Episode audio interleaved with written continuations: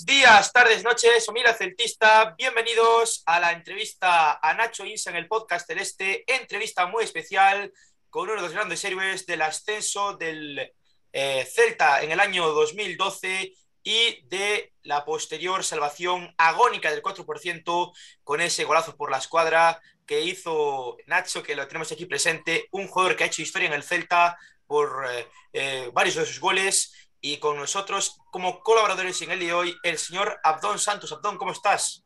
Hola, ¿qué tal? Muy buenas, un placer por fin tener a, tener a Nacho aquí con nosotros. Vamos allá. Con nosotros Marcos Piedras. Marcos, ¿cómo estás? Muy bien, encantado de tener con nosotros a uno de los hombres que me dieron uno de los momentos más felices de mi vida en Balaidos. Con nosotros un héroe del celtismo, don Nacho Insa. Nacho, ¿cómo estás? Muy bien y encantado de, estar aquí con vosotros. Bueno, pues Nacho, estamos encantados de tenerte por aquí en el podcast. Es un honor, de verdad. Eh, como ha dicho antes Marcos, has regalado a muchísimos celtistas un momento muy bonito y te quiero preguntar, lo primero, ¿cómo empezó tu vida como futbolista? Pues bueno, yo he sido una familia de, futboleros, mi padre ha sido muy futbolero siempre, jugó hasta nivel, estuvo hasta el Sabadell de segunda división y mis abuelos fueron muy futboleros también. Mi abuelo era un aficionado al Valencia acérrimo y siempre nos llevaba a ver el fútbol y bueno, desde pequeño lo he vivido en mi casa siempre y empecé a jugar pues, como todos, ¿no? En la escuela y, después pasé a una academia de un pueblo de al lado, una ciudad que, que bueno, ya estaba mejor organizado, que se llama Lonteniente, Lonteniente y de ahí, pues bueno, los jugadores de, de Valencia me captaron y me fui al Valencia con 12, 13 años. Fui, fue el primer en entrar a la academia, más joven. Y de ahí, bueno, de ahí empezó todo, ahí, ¿no? Ahí fui escalando año tras año y pude, debutar con el primer equipo, después marché cedido a Leibar, después fui al Villarreal, después fui al Celta y etc, etc, etc, etc. De ahí han venido más cosas, ¿no? Hasta ahora que estoy aquí en Malasia. Yo recuerdo la primera vez que te vi, además en directo, eh, fue un partido en Ipurúa, en, en, en el Eibar Celta, creo que año 2007, 2008, que me acuerdo que éramos 2-1 y que era alucinado, o sea, era un jugador muy rocoso, dominando el centro del campo, se me desquiciaste y creo que fue, creo que fue la primera vez que saliste de, a jugar de la comunidad valenciana, ¿no? Cedido a Leiva.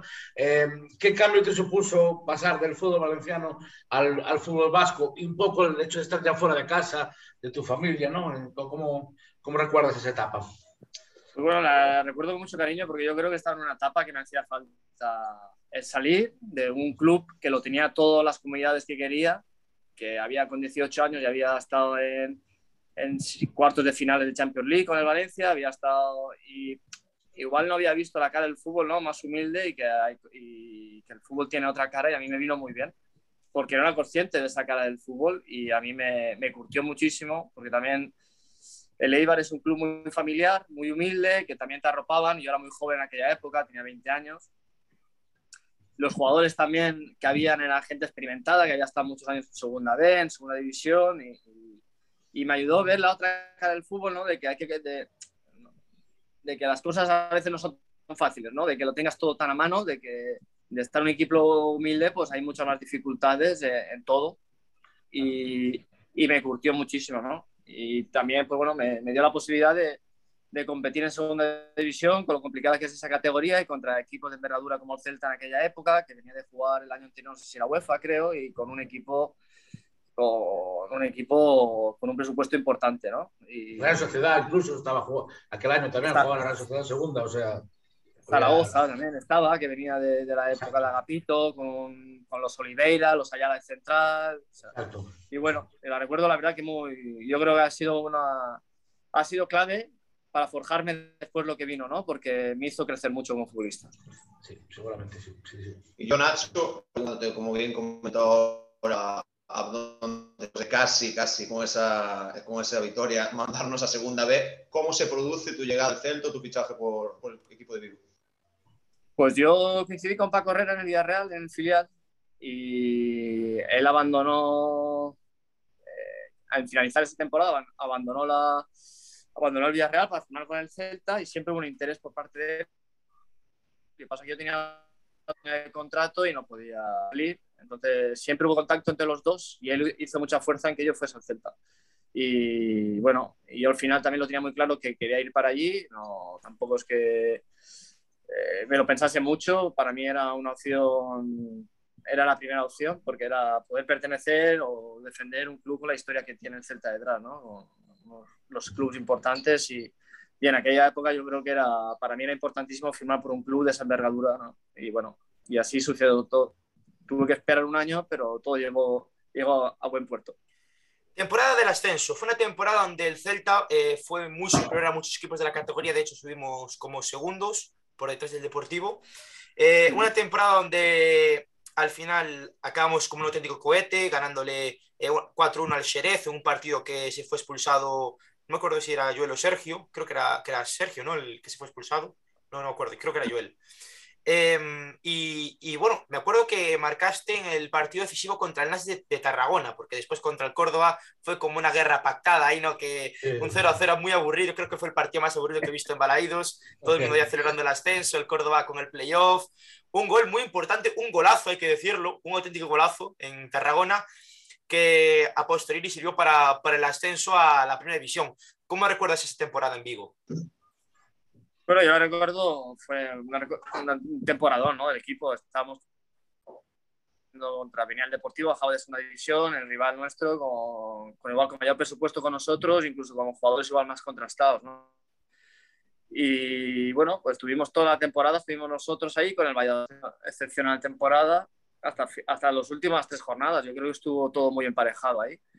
Y bueno, y nosotros sabíamos que por, por, los oponentes que teníamos, si conseguíamos ganar eh, pues en Nastic, teníamos muchas posibilidades ¿no? de, que la última jornada nos, nos, nos, fuese más favorable que a, otros, que a otros equipos y pudiésemos depender de nosotros mismos. Y bueno, pues eh, la alegría en Nasti fue pues, que un partido que iba muy igualado, el poder marcar, marcar la diferencia y, conseguir la victoria, que, que, bueno, que era un partido clave para conseguir, para conseguir el objetivo ¿no? de, de, ascender. Que, queramos o no, es una competición, la segunda es una competición muy larga y de mucho desgaste. Y la verdad que, como tú dices, el equipo llegó muy bien a la segunda vuelta y fuimos capaces de ascendernos. Yo te quiero preguntar un poco lo este deportivo. Eh, bueno, un jugador con tanta carrera como tú, con tantos equipos que, que has pasado y países y tal, eh, ¿qué, qué, sientes al tener eh, en una de, las, esas etapas en el Celta dejar una peña que lleva tu nombre?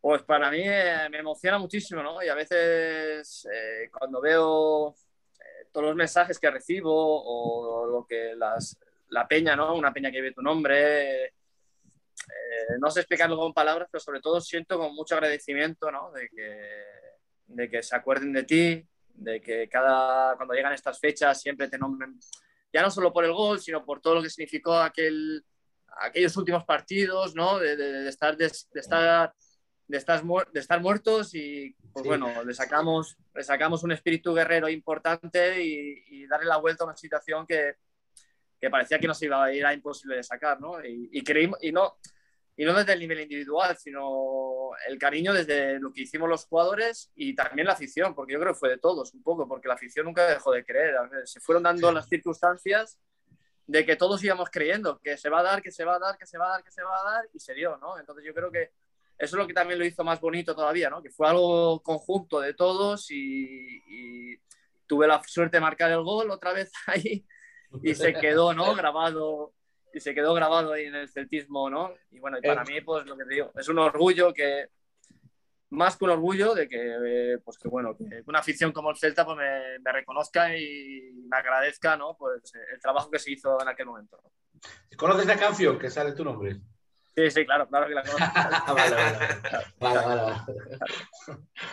Eso es otra de las cosas también, ¿no? Que, que muchas veces con mi hermano, ¿no? Que estamos siempre juntos y tal, y cuando dices que es una pasada, es que ya escuchamos la canción y nos salen las lágrimas a los dos. Qué bonito. Yo, Nacho, quitando, como bien comentó Javi, tuve quizás, pues bueno, los goles importantes para nosotros o para el celtismo, que el tismo recuerde, son ese al Nastic y ese último gol milagroso y que desató la alegría ante el español. ¿Cómo vives tu primer cómo vivió ese vestuario?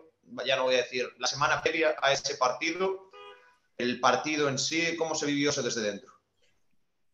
Hombre, pues fue una temporada con... A ver, hubo tensión, ¿no? Cuando no, los resultados no acompañan, eh, estuvimos ahí, sobre todo la segunda vuelta, hubieron momentos con un cambio de entrenador, eh, siempre al final, pues en ese tipo de situaciones, pues hay gente que, que, da un paso adelante y otros que dan dos pasos para atrás, ¿no? Y nosotros tuvimos la suerte que dentro del vestuario hubo mucha gente, más gente que dio un paso hacia adelante que dos para atrás. Yo creo que había mucha gente también de, de allí, eh, había gente muy, aunque no fuésemos de allí, también había gente que, pues, que veníamos de ascender con, de, de, segunda división y, y, todos miramos hacia el mismo objetivo, que, que, no pasaba otro por intentar darlo todo hasta, hasta el último segundo y, y a ver qué pasaba, ¿no? Y, y había mucha tensión, pero lo que te digo, lo que estaba comentando antes, que conforme se fue desarrollando todo, es que todo el mundo empezó a creer, incluso con el 4%, es que te cruzabas con alguien por la calle y te decías, es que, es que se va a dar, es que se va a dar, es que se va a dar, es que se va a dar. Y es que se dio, y es que era, no sé, una sensación, no, no sé cómo explicarte, pero era como decir, si nosotros ganamos, se va a dar. Se va a dar. Y, y se dio. De hecho, y se dio, ¿no, hombre? De hecho, el partido contra el Valladolid, eh, el partido antes del, del, español, también fue decisivo. Y eso que un partido donde eh, se lesionó Javi Varas, entró Rubén, Sí. con el gol de Cabral, gol de Yago también. Fue un partido muy complicado, pese a que el Valladolid no se jugaba nada, pero, pero bueno, era- había que ganar estos dos partidos y se ganaron. Y también eh, contar con la suerte del resto de resultados. O sea, al final, el equipo, yo creo que es de las selecciones más épicas de la historia de Primera División, con el 4%. Y es que el celtismo, lo que tú dices, nunca dejó de creer, me parece pues como, una, como un cuento de hadas, ¿no? Lo que sucedió en 2013 en Vigo.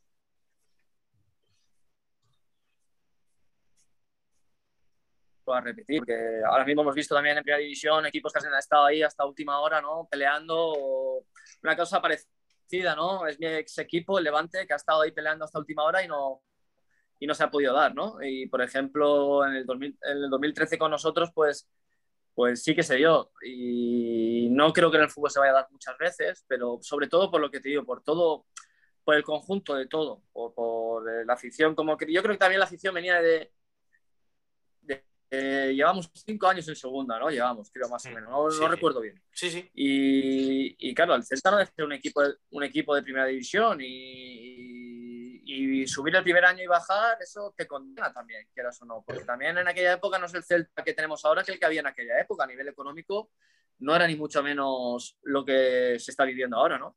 Y yo creo que era fundamental el, el que el equipo estuviese, el que el club estuviese en primera división. Y a partir de ahí, pues bueno, yo creo que los jugadores lo, lo, lo supimos ver y nunca nos dejamos ir. Que hubieron momentos que dices, esto se nos va y no hay manera de, no hay manera de llegar. Pues no, el equipo salió en Mallorca, me acuerdo, y que perdimos en el último minuto o en el último segundo. No, no sé cómo fue aquel partido también, que lo teníamos súper encarado con un montón de ocasiones y llega un centro tonto, le cae el balón a Giovanni dentro del área y nos mete gol. Giovanni Dos Santos, creo que fue. Y, y llegas al siguiente en casa y lo sacas adelante y te vino el Barcelona y fuiste capaz de empatarle. O sea, te quiero decir, el equipo nunca se dejó, nunca se dejó ir y yo creo que ni el equipo ni la afición y al final pues se dio algo que creo que va a ser difícil que se dé otra vez en el fútbol profesional, ¿no? Aunque el fútbol es tan bonito que se volverá a dar, pero no muchas veces, imagino.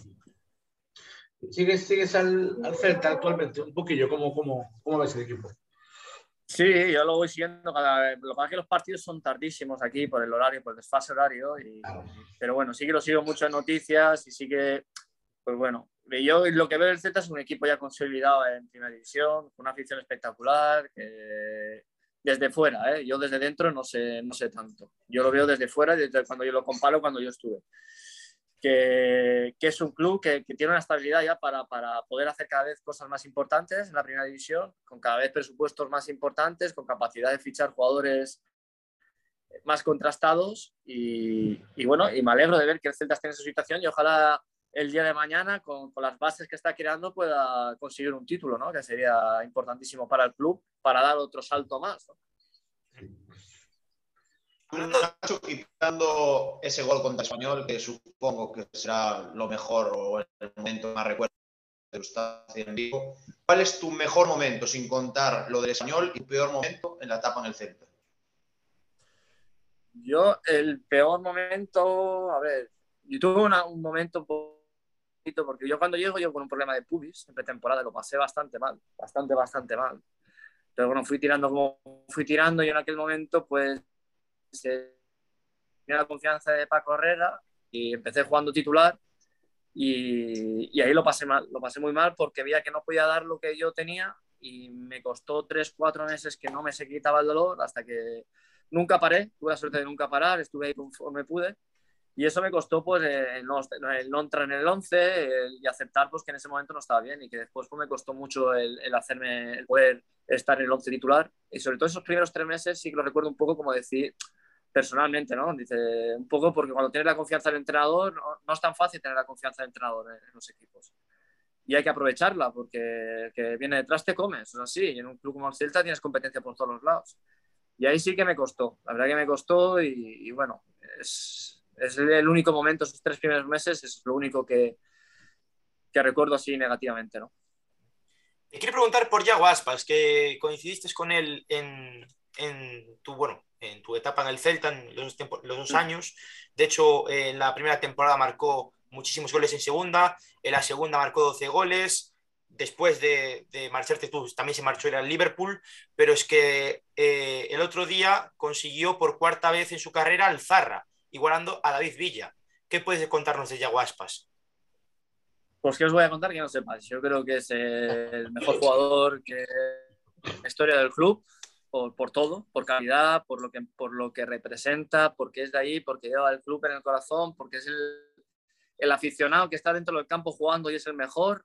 Eh, no sé qué decirte, es, es, un líder, ¿no? Y yo los dos años que estuve con él, la verdad que siempre me impactó la, la capacidad, el carácter ganador que tenía, ¿no? Y todo lo que ha conseguido lo ha conseguido por el carácter que tiene, ¿no? Por eh, lo imprevisible que es. Eh, no cae las cosas, eh, un poco un poquito revolucionario, ¿no? Que en un momento el mundo se cae y él, y él no. Ese carácter que tiene, pues es lo que te hace meter esos goles de la nada, que parece que, que acabado te y te la mete un coste gol, pues no sé, para mí es uno de los mejores jugadores que los que he jugado. Y la verdad que, no sé, me gustaría ver a la selección española, ¿no? No porque compartir la historia, sino porque todo lo que está consiguiendo yo creo que se merece algo, ¿no? De un premio de, de estar al mismo nivel, porque creo que se lo está ganando. Yo te quería preguntar, bueno, ya, ya decir, eh, adaptarse a, a, un, a, una liga eh, tan, tan de fuera, asiática, como, como, la Malaya. Supongo que tener a tu hermano eh, te ayudará mucho, pero un poco, sabes, el día a día, el, el cambio de gastronomía, de cultura, de, de, tu día a día ir a entrenar, o sea, que, ¿cómo, cómo, cómo consigues adaptarte a, a, una liga extranjera tan lejos? Mire, yo tuve la experiencia en Turquía, cuando me fui del Celta a Turquía, sí, sí, sí, y me costó, muy, me costó adaptarme porque, bueno, no había nadie que hablase español, yo no hablaba inglés en aquella época, ahora sí hablo inglés, me es mucho más fácil comunicarme. Y bueno, y fui a parar un equipo, un proyecto que era, intentaba, metieron un, presupuesto alto con jugadores, vino Milan Baros, vino Anton Ferdinand, el amigo de, hermano de Río Ferdinand, que venía del West Ham, venían cuatro o cinco ex Bexitas, ex Fenerbahce locales, y no salió, y la verdad que me salió bastante mal, y, y, aquella experiencia me hizo, me hizo crecer y yo creo que me adapté aquí muy bien por la experiencia que tuve allí. Como decir, bueno, eh, sé un poco por dónde van los tiros, sé un poco que voy a otra cultura diferente, van a haber cosas que no me van a encajar la mayoría de veces, pero el extranjero soy yo. Lo que no puedo hacer es que exigir que las cosas funcionen como funcionan en España porque me voy a dar otra hostia, ¿no? Entonces, la verdad que la, la verdad que me adapté, me adapté muy bien. Sí que es la verdad que yo creo que estoy en el mejor equipo del sureste asiático. Unas instalaciones que no muchos equipos de primera división las tienen en España. Nosotros tenemos aquí el príncipe, el príncipe Johor con un que está invirtiendo una cantidad de dinero y de, y de, su tiempo impresionante por hacer uno de los mejores equipos de Asia. Y yo creo que eso me favoreció, ¿no? Ir a un sitio, pues que bueno, que las instalaciones eran mejor que las que yo estaba en Levante, eh, mejores que las que había estado en España. Eh, el club ha ido creciendo con los locales también y la verdad que fue todo muy rodado ¿no? y, y, me adapté. que me, me da, bueno, me adapté que llevo cinco años voy por la, a, por la sexta temporada. Sí, sí, sí. sí. Yo, Nacho, quitando, has pasado Valencia, has pasado por, ahí, por el Ipurúa, bueno, por el Villarreal B, por el Celta, el Sport, Zaragoza, el Corcón, Levante. Claramente, de todos le vas a llevar un cariño siempre y siempre podrás decir que eres aficionado a ese equipo. Pero en una pregunta más personal, de todos los equipos en el que has estado, ¿cuál podrías decir tú que es el equipo de tu vida o el equipo que ahora mismo dirías soy de? Actual, bueno, me, haces una, me, haces una, me haces una pregunta complicada, porque he tenido, no, la verdad, porque he tenido la suerte de estar en equipos que, que he coincidido con gente maravillosa y todos me han marcado. Sí que es verdad que el Celta me ha marcado muchísimo, porque muchas veces se relaciona, ¿no? El 4% llega a Celta y Nacho Itza, ¿no? Entonces hay como una conexión especial que yo tengo con el club. Eso es así. Entonces, el día, no sé si el día de mañana me preguntarán, yo me crié en Valencia también, eh, pero mi club realmente, el que me está eh, a nivel sobre todo nacional en España, ¿no? El, con el que más conexión, con el que más se me reconoce es con el Celta. Entonces siempre voy a tener una conexión especial con el Celta, independientemente de que haya otros clubes que también les agradezco porque me trataron de lujo donde he estado. Y, y, sobre todo pues esa conexión especial que voy a tener con el Celta siempre y también tengo que reconocer que en el club que estoy ahora, en el, en el GT, he pasado mucho tiempo aquí y también le tengo un cariño especial porque aquí mi hermano ha tenido su sobrina, mi familia. Entonces, yo creo que estos dos clubs son los que ¿no? me han marcado, más, más me están marcando y me van a marcar ¿no? en mi vida. Bueno, no sé si tenéis alguna pregunta más para, para Nacho, Abdón, Marcos. Las cortas, ¿no? Las, no faltan las cortas. Sí, preguntas cortas, Marcos. Sí, yo como son unas preguntas un poco más Nacho, es un test de preguntas rápidas que solemos hacer a todos nuestros invitados que sí. pasan por el podcast. Y bueno, empezamos. Eh, una comida. Paella. una bebida. Eh, agua. Horchata, horchata no, ¿eh? A ver. Nos quedamos. No de... un libro, Nacho. No, no sé de beber alcohol. Un libro. Mm un libro. Me gusta mucho Murakami, el, el qué pienso cuando, cuando, cuando no, me, no, me, acuerdo el título ahora mismo, pero era algo así, que qué pienso cuando, cuando corro o algo así, es de, de Murakami, un escritor japonés que me he varios de él y me siento bastante identificado. Te iba a pedir un autor, pero supongo que quedarás con el mismo, por lo que veo. Sí, sí, sí. Sí, con él o con Arturo Pérez Reverte también. Una canción. Una canción. Me gusta la fuga de, de para aquí y para allá. A mí también. A mí también. Yo pensaba que se iba a quedar con el Coruña decirme eh, un cantante. ¿Perdón? ¿Qué? Un cantante, ¿no? ¿Un cantante, Nacho? ¿O un grupo de música? Cantante. Me gusta la fuga. Buena gente, les conozco. Son buena gente. me, me, aficioné en ellos eh, en Eibar, no favorito conocía, pero mira, una, una de las cosas que en Eibar. Ajá. Seguimos. ¿Tu momento favorito del día, Nacho? ¿Mi momento favorito de? Del día del día me gusta a las 7 de la mañana, soy muy madrugador, me gusta de ama amanecer y tirar para adelante. Uh -huh. ¿Un lugar, Nacho, que te, gust te, gusta o sueles ir para desconectar? Pues yo vivo en el campo, en mi pueblo, en Cocentaina, y tenemos unos montes que se llama la Serra de Mariola, valenciano, y bueno, eh, es mi... Cuando voy de vacaciones, pues todas las mañanas me doy paseos de 3-4 horas y es donde más a gusto me siento y donde me vuelvo a reencontrar un poquito con mis orígenes. Actualmente, tu jugador y entrenador favorito. Pues me gusta mucho Ancelotti por su, no sé, por su forma de ser, por la clase que transmite, por el saber perder y ganar y por ser un caballero. Y yo creo que eso en el fútbol es muy importante en el día de hoy, donde el postureo y la imagen se vende demasiado, ¿no? más que el comportamiento y la educación. Y jugador, pues, jugador actual, ¿eh? ¿Te refieres? Sí, actual. Jugador actual, pues, pues, pues, pues, pues, pues, me voy a quedar con Yago Aspas. Ole, bien. Así me gusta. Y ahora mismo, si tuvieras que decir el mejor jugador de la historia y mejor entrenador. Pues me gusta mucho, yo creo que Messi es el jugador más determinante que he visto. Y el mejor entrenador de la historia. me pillas un poco ahí, no sé. No sé, me gusta mucho el entrenador español y no sé si era el mejor de la historia, pero me gusta mucho Unai Emery por todo lo que está haciendo y yo creo que se merece el reconocimiento. ¿El mejor jugador con el que tú jugaste, Nacho? El mejor jugador con el que yo jugué. Yo te voy a volver a decir el mismo, Yago Aspas. Así me gusta. Pues eh, tuviste bastantes y muchos, pero ¿con qué entrenador te quedarías de todos los que te han ti? Pues yo me quedaría con Juan Ramón Muñiz, López Muñiz, porque te voy a decir el por qué. Porque yo he sido siempre un jugador muy ¿no? de box to box, de correr muchísimo. Yo me acuerdo de la conversación que tuve con él cuando me firmó. Y dije, Mister, yo sé que tú eres muy, muy posicional y si me encorsetas mucho, igual no nos vamos a entender. y, y, y, y, me dijo, no, tranquilo, que mientras tú me trabajes, te voy a dar toda la libertad que tú quieras y encontré el equilibrio en mi fútbol porque fue un poco el que me subo, entendí mucho más, ¿no? El fútbol posicional, el cuando entrar en acción, el cuando igual estar un poquito más, más calmado y, la verdad que me ha marcado bastante.